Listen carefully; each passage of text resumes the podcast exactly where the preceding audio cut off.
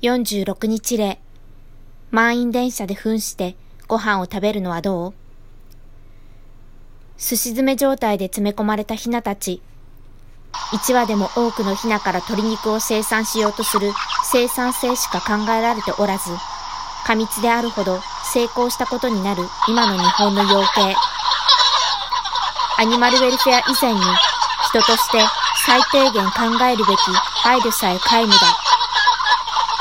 太るように品種改良された鶏はどんなに太っても食べ続けるし、お互いの体で窮屈になっても食べたがる。生きているヒナたちは他のヒナの間に潜り込むようにして餌を食べに行った。食べて、食べ続けて、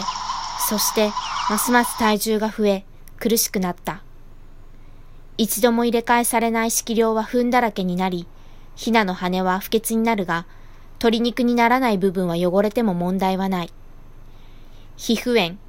かっこ FPD にかかった足は、出汁などに利用されるが、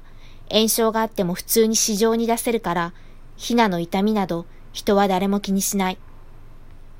しかし、足に残る炎症の跡は、ヒナたちの苦悩の跡だ。ヒナたちは感受性のある生き物。それなのに、物として扱われ、一度も大切にされることなく、子供のまま殺される。体重2732グラム。足の裏の皮膚炎、FPD。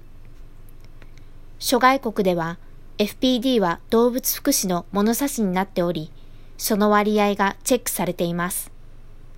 海外企業には、食調処理場、かっこ鶏の屠殺場で FPD の割合をチェックされ、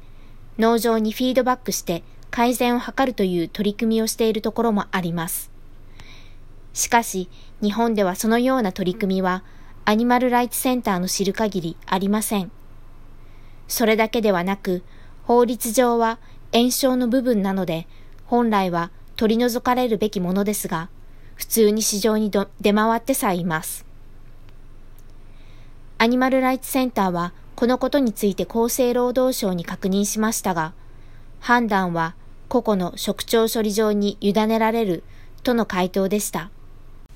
通信販売でも、ひなの足はもみじなどという名称で販売されていますが、炎症を起こしてかさぶたになっている部分について、